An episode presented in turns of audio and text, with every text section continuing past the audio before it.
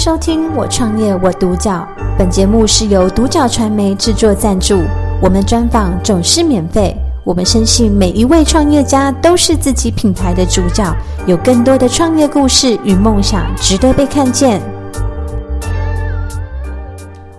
那今天很高兴可以邀请到严维浩律师事务所的创办人严律师来到我们现场，来跟我们分享他的创业故事，这样子。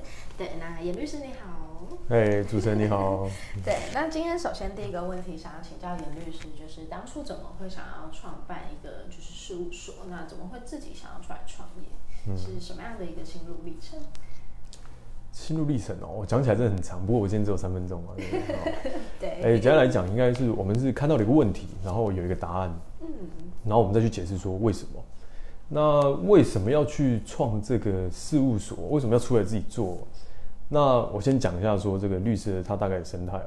我一般律师是实习五个月，然后要去台北受训一个月，所以加起来总共是半年。但这个半年其实是不够的哦，所以说大部分的律师会选择在事务所里面再继续待个一年或两年。那这个经验比较充足啊，或者说哎，你才有这样足够的本钱或者足够的经验出来服务大家，才出来开这个事务所。那我个人认为是这样子啊，就是说，我们之所以会去法院哦，那其实我们花很多的时间在解决这个纠纷，在解决这个问题。那为什么不要把时间花在赚钱上面，对不对？那这时候很多律师他就会考虑到一个问题，就是说，诶，我有没有足够能力去帮人家解决这样子的问题？那我们律师最常被问到的就是两个问题，一个是，哎，律师这样子可不可以？律师怎么办？那其实律师没有一个答案。我说，一个一个律师应该是要没有答案，他应该是去帮你解决说，那你想要怎样？哎，也就是说，你你可以问律师啊，比如说，可不可以杀人？我那会很简单跟你说，不能杀人。但是问题就是发生了，那怎么办？我们律师要去帮你解决，至于对或错，那个是法院的问题。好，那我们大前提是这样子哦。那我们在事务所里面，既然没有对错，也就是说，事务所的这个嗯老板啊，或者说其他律师给你的这些答案，它不一定会是你的答案的时候，那我们律师就该自己去创造不一样的答案，去创造价值。那如果，所以我那时候觉得，如果说还在人家事务所里面的话，有很多事情我没有办法做。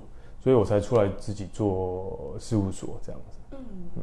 所以其实你在内心里，你是认为这个世界上是没有一个标准答案的吗？没有啊，就连呃，这个讲哲学哦，这个也不是我的专长啊。不过有哲学家叫尼采嘛，他说他叫视角主义，他认为说所有的东西都从你的视角、你主观认知去做认定的。哎，其实学了法律，你应该会以为说法律人应该很有个对错，你要有一把尺在那里，但是没有哎，反而是法律告诉我说，这世界没有所谓的对或错，只有你怎么去看这件事情。好，譬如说，哎，偷东西这件事好了，这个在台中地院那时候我们在大学的时候上课，有一件很有趣的事情，台中地院有一个法官，他对这个小偷呢。他就觉得这个小偷应该是走投无路了，才会去偷东西，所以他对这些小偷他都轻判。他想说都已经是可怜人了，我再重判也没有用啊。那所以怎么样？他就选择轻判。直到有一次他家被偷了，那之后呢，他对所有小偷他都重判。所以说你说对或者是错，那就算是法官哦，他也很难去做一个很。理性或者说客观的判断，那一样的事情发生在你身上，对你有利的时候，你觉得是对；但是发生在你身上是不好的时候，你觉得会是错。所以这个对错不重要，而是说我们的选择是什么，我们要去做什么。所以在演律师，呃，你自己有一个你自己的一个心中的定义，所以这是你出来创业的理由。对对对，因为有我想做的事情，但是目前的。状况，我说目前我们普遍的生态跟状况，还有工具是不足的。嗯，然后再来是说，像不只是说律师了，像我之前是在科技业里面上班。嗯，我们做那个物联网的，那时候很夯啊。那时候一退伍就去物联网公司上班。那时候觉得物联网一片繁荣啊，什么东西挂上物联网都发大财。所以那时候就想说，嗯，做物联网应该会比较赚钱，应该比做律师赚。所以我那时候就没有去考律师。但是后来进去发现之后，你到人家的公司体制里面，你会被很多东西绑住。那我进去一定是从基层开始做啊，或者说你进去就是最菜的啊，你讲话没有人要听。那不听你的原因很简单，因为你在这个公司里面没有信用。没有信用意思不是说你这个人会骗人，而是说你没有让人足以为信的这个根基。所以意思说，哎，你在公司里面可能没有一个像样的成绩啊，你可能有负责一个什么专案，然后哇，你都达标，而且超标，真的非常棒。而我那时候没有一个这样的成绩啊，所以你的想法没办法去往上表达。但是那时候，我那时候的老板他有发现到这个问题，他也试图要去改善这个问题。我我我很尊敬我之前那个老板啊，他有很多理念都很好。但是实际上，嗯，因为一间公司两百多个人，有很多的限制在里面。那那个也不是说老板想要改变就能改变的，那个需要时间的推演。那所以很多时候就会想法没办法被实践出来。那当律师的时候也是一样。诶，为什么同样一个事实，我不能用这个角度去切入？我不能用这个法条？当然了，这个我们有一些判例啊，或者说过往的判决，他是这样判的，所以人家就跟你说，那就是要这样子做。但如果每一件事情他都要按照过往的事情去做判断的话，那律师真的是我干嘛要律师？对不对？那每个人都去查判决就好了。那律师的价值不高，律师的存在价值就是。告诉你，你以为要这样子看这件事情吗？没有，我们要从另外一个角度去看，进而引出对你有利的事实。那我们再提，再去寻找这样子的证据，去建立一个对你有利的故事。所以，如果说有一个标准版在那边，有一个人在告诉你要怎么做，你没办法去做完全的发挥啊。了解。那在严律师的事务所来说，你觉得你们最比较特色的、跟别人不一样的事务所的差异化在哪里？或者是说，呃，你主要的服务内容有没有什么样的是可以跟我们分享的？好，这个讲到，呃，我大概是在去年十二月去申请，去国税局申请这个统一编号，那整个准备差不多到三月，就是过年后三月开始营运。那三月到七，现在是七月嘛，总共差不多四个月。虽然说时间不长，但是也真的是遇到蛮多的事情哦。比如说什么？因为一开始我会认为啦，说有很多事情我们不用去法院才能够解决，因为我认为去法院是浪费时间。我们花很多的时间去解决纠纷，去法院，你有没有听过缠讼数十年？啊，没不会到数十年，可能十几年。你十几年的光阴就在里面哦。那你说十几年没关系，我也交给律师去做啊？没有，那个心理上面压力都很大。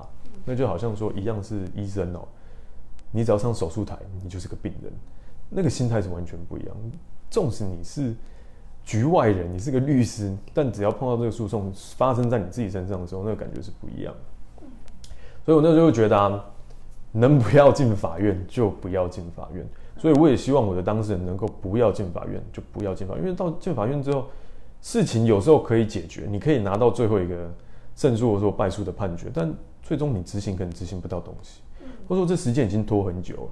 我们不是有句话吗？迟来正义不是正义，就算你胜诉了，这也没有用啊。所以我那时候有一个想法，就有没有办法让我的当事人不要进到法院去，就能把这个事情解决。所以那时候我就朝着什么方向走嘞？因为我的事务所有个特色，我是不进法院。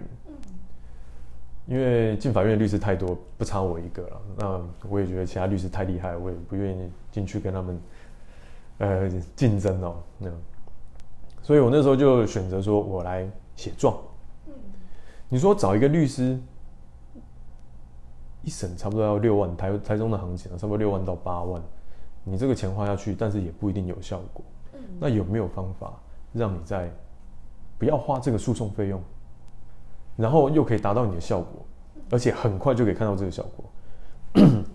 有，那就要看我们怎么去操，不是操作啊，就是说怎么去解释这个法律适用在你的情况上面。像，譬如说这四个月，我常常遇到劳工的问题。你说这个老板对我很坏啊，譬如说这个怀孕然后把我 fire 掉，或者说这个加班费不给啊。然后我遇到一个比较激烈的是说他在工作的时候，然后被被客人伤害。那这时候 你要怎么去跟伤害你的人要钱？人家就打你，人家就是流氓啊、黑道啊，你怎么敢去跟他要钱？你也不太敢去要啊，所以你会找律师去要啊。但这种人通常他名下不会有财产，你赢了也没有用。所以我们我也不建议说他去这样子打。但是你可以绕别的地方，我们从劳基法或者说 民法在雇佣上面的规定哦，你可以去跟你的老板请求赔偿。但这时候又遇到问题啊，老板不赔啊，老板不赔怎么办？那就要进法院了。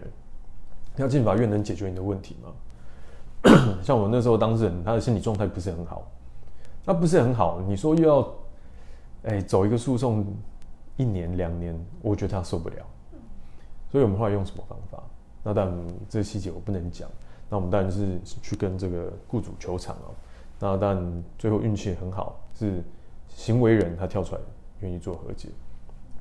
那再讲到另外一个劳工的问题啊，就是说她是怀孕。啊，怀孕就被 fire 掉了嘛？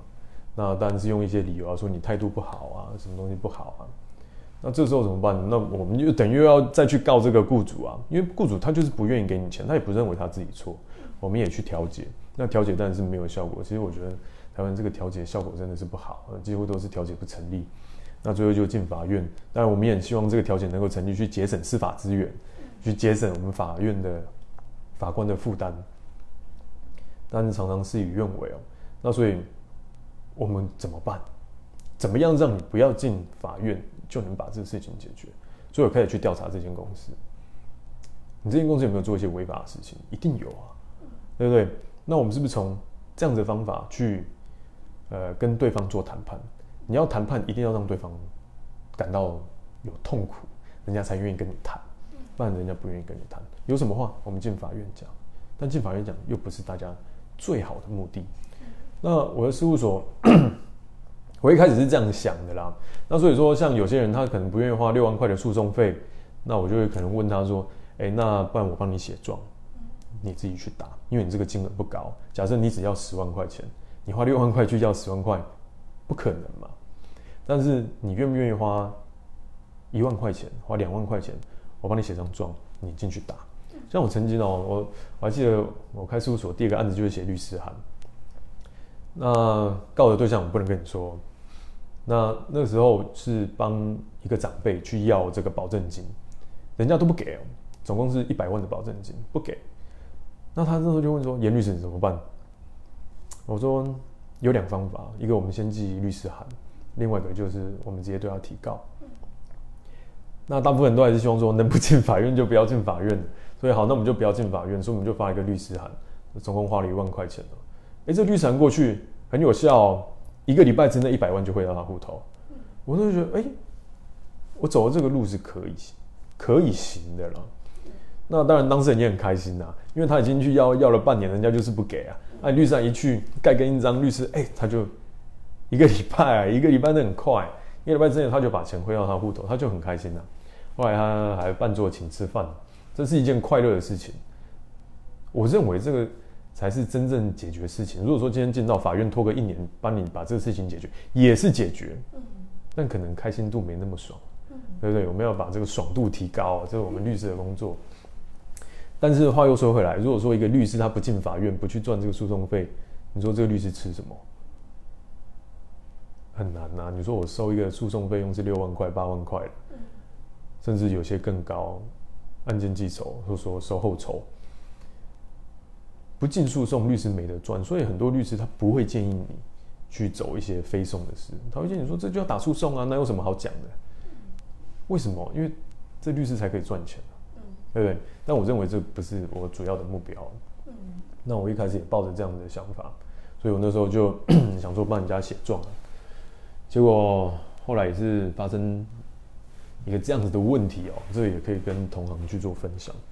那时候，呃，有个当事人他是做直销的，嗯，那我也觉得台湾人真的是很妙，也不是说所有的台湾人啊，有些台湾人，他跟你说你可能存多少钱，那你就可以买，好，比如说你存一千块钱，但是给你买两千块的货，哎，double 哎，但是你要存一定的数量，比如说你要存个五十万，嗯，储值，你才可以去买一百万的货。人家觉得太棒了，然后跟你说：“哎，这个货一定卖得出去。”那很多人就投进去啊，但是最后就是往往都是诈骗嘛。好，那时候也是帮他写一个律师函去跟对方要钱，但是对方摆明就是要诈骗啊，人家也不会给你钱啊。那可是那时候当事人他也不愿意去走诉讼，也不愿意去付这个诉讼费用，因为律师费六万八万那真的比较高，他才要十几万而已。好，那时候写了一张律师函过去，没有用。我说，那这个对方哦，他如果说这个受害人很多，那可能违反银行法，违法吸收存款，我们可以走刑事。所以我就从这个律师函帮他改，改成了一份告诉状，让他去做告诉。那告诉很好啊，检察官是个免费的律师啊，他会帮你打，但你要给他提供足够的子弹、足够的证据，他才有办法去把对方起诉嘛。但最后不起诉。结果这个当事人跑来跟我说：“哎、欸，他有去问这个法服的律师哦。他说我要钱，我要钱应该是告民事啊。严律师，你怎么会帮我告刑事？”我说：“怎么会这样？哦，那那天晚上我真的很生气，因为我当初就跟他讲说，如果说你的预算有限，你走民事也可以，对不对？那我们可以去帮你要这个钱，但是你肯定要花这个诉讼费，但你不愿意花，然后这个民事诉讼肯定要走很久啊。”但是有可能，我们告刑事，刑事去调查，中间可以和解，你可以很快就拿到你想要的赔偿。我们当初有一个这样子的共识哦，但是全部忘记了，因为最后不起诉嘛。嗯。因为当初他也跟我讲说，有什么证据啊，受害人很多，可是到最后他一个都提不出来。嗯。事实是这样子啊，所以我那时候就遇到个问题，两个了，两个就是说。今天你再烂哦，今天这个律师再烂哦，你只要能赢就是个好律师。你是个好律师，但是你只要输了，人家就觉得你是个烂律师。这个是以结果论论这个律师，但这是很不公平的。是。那第二件事情是，因为处理诉讼它是一个动态的，它是一连串的事情，你要解决，不是说用一张诉状去帮你定掉之后，你后面就能赢。但是当事人的想法是，我都已经找律师帮我写状了，我就会赢，不然的话这律师很烂。但重点来啦，状是给你啊，但是你怎么用，你会不会用，你知道后面怎么讲，你不知道啊。那我也不愿意跟你讲啊，为什么？因为你只有请我写状啊。如果说要帮你处理后面的事情，那是一个省级的费用啊，那是费用是不一样，所以服务是不一样，但是。这样子的服务给一张状的时候，他就会认为说，用这张状去定你律师的好坏，那我也觉得对我很不公平啊。嗯。所以后来我就觉得说，嗯，这个工作不能做。哎，对啊。那，可是我后来就改变改变我的策略了。那既然这样子一个单点的行为没办法去解决我整个动态的一个问题的时候，那我就不去做这样的事情。那我现在做什么了？那 我中间有个当事人哦，他那个时候真的是万念俱灰，很绝望，跟这个婚姻有关系的，万念俱灰。那你说他身上也没钱，可是要打诉讼也请不起律师，真的是不知道怎么办。没有方法。那刚好那是朋友，朋友朋友介绍，那我们就帮他想方法。那最后怎么样？刚好他这个。呃，算了，这个细节我不讲太多。那最后这个问题也解决了，嗯、他也拿到了一笔钱，嗯、这是意想不到的结果。嗯、所以我做的是什么？我帮你做安排、做策划，就好像说，呃，你有没有听过就是幕后的操盘手啊？嗯、有点类似这种。那因为我不走诉讼。所以我没有那个压力去一定要跟你成交，说你今天就是要打诉讼。嗯，没有这个压力，所以会给你最真实的答案，最能够解决你的答案。不然的话，你才会听到说去医院，医生就是叫你开刀啊，不然就是叫你吃药啊，不然你不然能怎么办？啊，医生就靠这个赚钱了，这很简单的。你去修车厂，修车师傅就跟你说要换避震器啊，要换这个啊，不然他怎么赚钱？律师也是一样的，你今天不打诉讼，我怎么赚钱？但是有时候诉讼不一定是对当事人最好的方式啊。所以听起来，严律师是在只要能够解决问题，其实你并没有觉得一定要用什么样的方式。没错。那这个算是你的信念吗？或者是说你在做一个这样的事务所的时候，你想要带给你的客户或者是说大众的一个信念价值？没错，没错，就是呃，永远都有更好的方法。嗯。像台北那个柯市长哦，他有他有讲过一句话，他说。在没有更好的方法之前，我的烂方法就是最好的方法。那这句话我不太认同了。我认为是永远都有更好的方法。那只是我还没，我们还没有想到，或者说我一个人能力不够，我想不到。但是我们是不是结合起来，我们一起去思考，总有突破的方法吧？不然这世界太无聊了。嗯，对不对？那对你自己而言，你自己有预计未来三到五年是要持续的把这个事务所做起来吗？还是说你自己有其他的想要成就的事情？嗯。未来三到五年哦，就目前有在进行了，因为，呃，我做这个事务所从三月到现在七月，现在总总共是四个月哦。这四个月里面都一直担任一个被动的角色，我在帮人家解决问题。人家会来问说：“哎，律师可不可以啊？这样怎么办？”那我们可能就会帮人家写合约啊，帮人家看合约啊，帮人家写状啊。一说有人来找。我们才能够去帮人家解决问题，但是那时候都已经是有点晚了，有点太慢了。就我会认为了，我会认为说，呃，律师哦，律师比较像是一个盖房子的人。嗯。哎，不应该说律师像一个盖房子。我我我我这样举例好了。今天有很多创业的人，他们想要，他们脑袋里面有很多想法，那就好像建筑师一样，我想要盖一个这样子的建筑，盖一个这样子的房子，嗯，很好啊。大家都想盖啊，但重点来，谁盖？盖的品质好不好？会不会垮？那我们律师通常是担任什么角色？你房子垮了之后，我们来帮你，我们来帮你做维修，或者说房子垮了，我们来帮你告建商、告营造商。嗯，我们在处理最后端的这个事情。嗯，但是这个对社会价值其实没有那么高啊。嗯，如果说我能够，你的想法很好，这个设计出来的建筑是非常漂亮，那我们有一批团队哦，可以帮你把这房子盖得很牢固。房子盖得牢固，它才有它的经济价值，你才可以在里面做生意，去经营一个家庭，你的生活才会美满，你才可以赚更多的钱。所以应该要把这个房子盖得好。但是目前的律师是在解决房子垮了之后的问题，所以我们应该要转换跑道啊，说我们怎么样去帮人家盖房子。所以未来三到五年的计划是，我要从被动转为主动。呃，我不知道你有没有打篮球啊？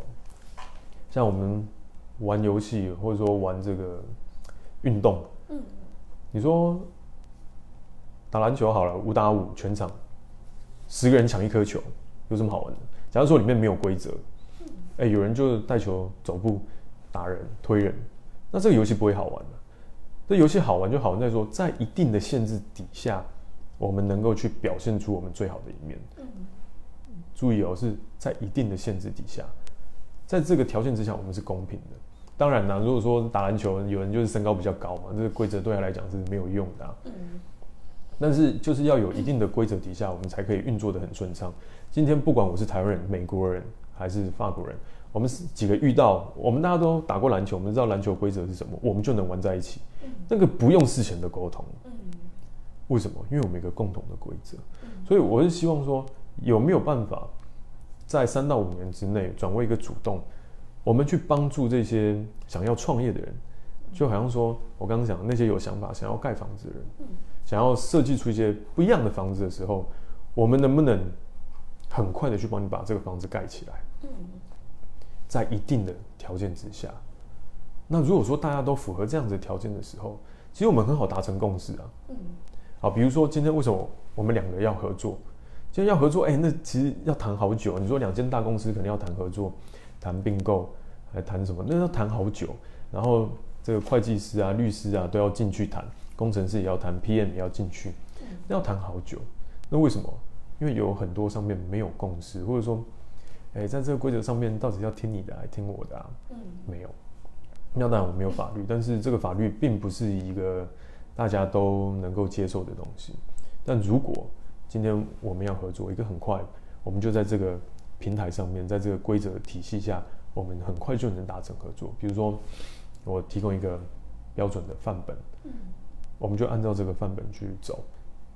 那你，你可能相信我这间事务所给出来的合约，你也，然后对方也相信我提出来的合约，它是保障双方。嗯，那有问题，那我们就到法院去解决嘛。这样的情况底下，我们很快就能够去把这个合约签成，嗯，很快的合作，创造更更多的价值啊。嗯，所以，呃，这未来三到五年呢，是希望说，像我现在也在学写程式嘛，因为我我觉得现在工具不够多啊。嗯，呃，像我们现在有 Google 啊、Regic 啊什么这些等等之类，但是真的用起来啊，不太符合我个人的需求。像譬如说劳工的问题，有啊，现在有顶薪的这种 Portal 啊这种系统。你说一套十几二十万呢？甚至说你那种那种大公司一套人机系统也要一百万了。你说这种小公司怎么负担得起？但是他有没有这样的需求？他有啊。我们就讲一个最简单的打卡。你说打卡中，咔咔，它就印在那张纸上面。但是我们想要把它做成电子记录，那就要有一个人力，他要去把这些记录全部腾在，全部去打字打在 Excel 表里面。这要花人力耶。谁做？老板要找个人做，不然老板就自己做。要不然就不做啊，不做，然后劳工局来查说啊，你不合格，嗯，所以发生这样的问题啊，有这样的需求，但是却负担不起这样子的成本，所以我们在想有没有办法把这个成本 cost down，嗯，让每个人都可以享受到这样子的服务，但是不用付出那么多，嗯，所以严律严律师觉得说，呃，创造一个一定的限制下，可以做到双方的呃。应该说，就是去创造更大的价值，这反而是你更想要做的事情，嗯、而不是在处理后段已经呃没有价值之后要收尾的一个部分。嘿、嗯，也不是说后端没有价值啊，嗯、不然的话这样讲会会不太好啊。应该说，您更想做的事情是创造更多的价值。对，就好像一开始讲的说，我们去法院是解决纠纷，对。但更好的方法是我们不要有纠纷，嗯。我们不要花很多的时间去解决纠纷，不要花十几年去法院里面来争个输赢，然后到最后，嗯，和解。能够让前段的事情更稳固、更那我们就在前端处理。没错，没错。嗯嗯，那根据就是你自己想要的这样子的愿景，有没有什么样的呃？就是可能你有志之士的号召，或者是说，呃，有没有什么样的你自己的经验可以去分享给可能？因为你刚刚也有提到，就是想要创业的人，他可能是、嗯、呃一个像建筑师的角色，对。那有没有什么样是你的过来人的经历，可以给他们建议说怎么做会更好？那在于你的呃认知当中，嗯。嗯如果说要给创业者的一个建议的话，我我觉得可能还不够资格啦。但是我那时候创业有一个，就创这个事务所有一个核心要点是，我的固定支出不能高。嗯，因为我是一人事务所嘛。嗯，你说哇，律师你一个人也可以开事务所，可以啊，律师他就是有这样子的好处嘛。但是如果说我走诉讼律师，我可能就需要助理，所以说我就不走诉讼。所以你遇到问题，你就想想办法去解决，这也是创业的一个好玩的地方啊！你遇到问题，你就去把它解决，那总有总有办法去想到办法去把它解决。只要你愿意去找方法，哎，你愿意去思考，或者说假设一个人能力不足，那你就可能去找适合的人，去寻找不同的人去做沟通，去讨论。所以在这个上面。你可能会随时遇到不同的问题，你要去做解决。嗯，你肯定要花很多时间。但如果你这个时候固定支出非常高，假设说我的房租一个月要十万、二十万，那这个支出就会这个压力就会很大，我就必须要有足够的收入让我去 cover 这样的支出。嗯，我可能就撑不久。像这次疫情来，很多企业都倒了。嗯，因为怎么样？我的支出还是那么高啊，对我还是要养那么多人，但是我的收入没有以前那么高，嗯、我怎么样？我只能倒闭啊。诶愿意宣布倒闭的这些店家还算还算好店家，因为怎么样可以领这个店长基金嘛，他可能付不出钱来，但员工至少也可以去做补偿。是，所以我是认为说这个固定支出一定要小。嗯，哎，那现在科技也很方便，这次疫情我觉得也是一个很好的照妖镜啊，也是一个很好的一个一个契机。嗯，这次疫情呢，有很多人就变成远端工作。嗯，你会发现一间那么大的企业，奇怪，你原本里面可能有两三百人，可是因为远端工作，所以说他们会轮 A、B 班。哎，这个礼拜是 A 班。下礼拜是 B 班，嗯，你会发现说，原本两三百个人公司，目前不用哎，一百个人也可以运作，甚至五十个人也可以运作，其他人在家也可以运作，所以怎么样？其实你不需要那么大的办公室啊，嗯，然后说还还有一个重点呢，这是延伸的，这跟你的刚刚问题是没有关系。我的员工，我把他请来，给他月薪，假设一个月三万块钱，你把他请来，哎，这员工他就。从早上九点到下午五点钟，八个小时就被关在你的公司里面，你认为他能帮你创造什么价值？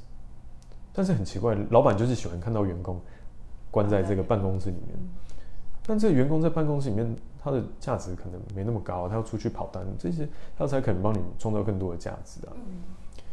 然后再来是。身为员工，我也当过员工啊。你说员工八个小时都在为为老板打拼吗？都都很认真在上班，这是不可能的事情啊。嗯。所以一个员工哦，一天有五成到六成的产出就已经很棒了。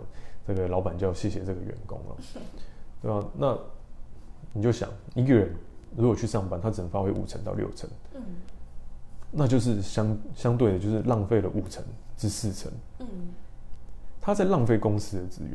他也在浪费自己的人生。嗯，我们有一个三八理论，三八二十四，一天二十四个小时，你把它分成三个区段，八个小时给公司去上班的嘛，这是卖给公司的。八个小时我要回家睡觉啊，那我是不是自主时间有八个小时？你真的以为你有八个小时吗？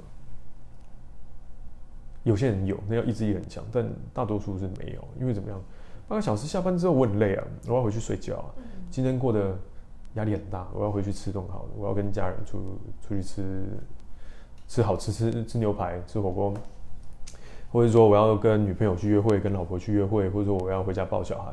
所以说你的这个八个小时，实际上也是分享了给你的身边的朋友或家人，或者说我看电视把它浪费掉了，接着你就要去睡觉。嗯，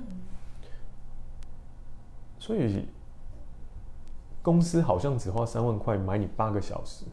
但没有哎，他是买你一天二十四个小时的，因为你要好好睡觉，你隔天才有办法好好帮我们工作。那我们的人，哎，不然影响我我公司的效率啊，嗯，对不对？你效率不好，你会被 fire。所以怎么样？你几乎整个人生就卖给卖给了公司，然后你只值多少？三万块钱。当然有人薪水比较高。但是人的价值可以不止于此。嗯，对啊，对啊，在过程中我一直发现严律师一直在强调说，就是我们怎么去创造价值，然后怎么样让自己的价值可以更提升。刚刚有就是，嗯，我觉得律师有给到一个很好的建议是，就是我觉得这是创业者必备的，就是遇到问题就要去解决。嗯，对。那我觉得就是，嗯，严律师能够就是跟我们聊聊，然后就是给我们这样子一个很好的建议，真的是非常的好。对啊，那我们今天也很感谢严律师，就是可以啊、呃、来跟我们聊聊他的创业心路历程和故事。谢谢严律师，感谢收听《我创业我独角》。本节目是由独角传媒制作赞助，我们专访总是免费。你也有品牌创业故事与梦想吗？订阅追踪并联系我们，让你的创业故事与梦想也可以被看见。